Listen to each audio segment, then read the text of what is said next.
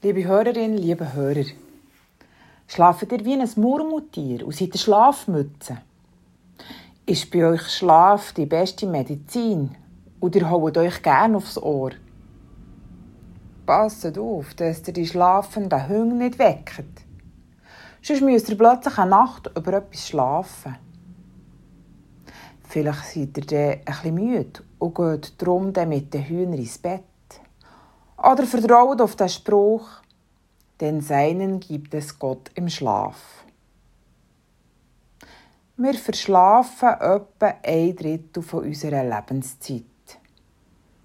Schlaf scheint also etwas ungemein Wichtiges zu sein. Und darum bin ich gerade versucht, euch auch noch den Vorschlag zu machen, jetzt einfach noch einmal ins Bett zu liegen und nochmal eine Runde Schlaf zu nehmen. Mit dem Schlaf ist es ja so eine Sache. Meistens fehlt er uns ja.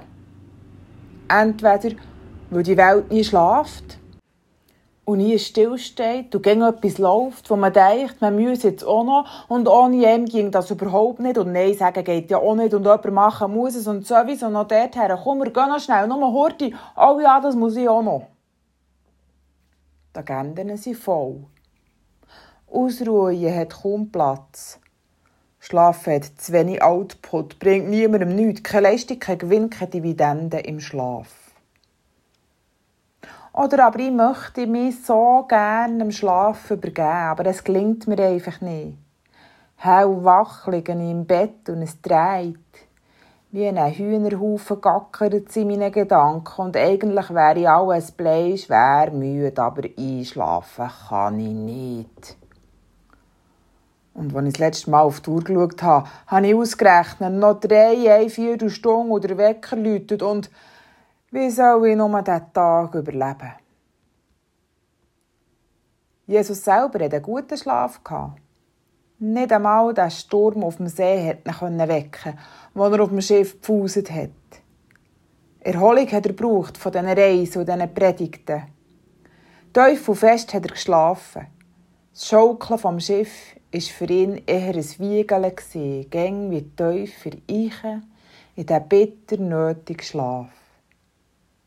Erst die Jünger, die ihm geschüttelt und gerüttelt haben, vermögen ihn wieder zu wecken. Ruhe und Aufatmen ist also nicht nur erlaubt, sondern auch wichtig und scheinbar sogar göttlich empfohlen. Und manchmal auch eine Flucht. Schlafen doch die Jünger selber mehrmals ein und flüchten sich in Schlaf, weil sie sich dem angekündigten Leiden von Jesus nicht gewachsen fühlen.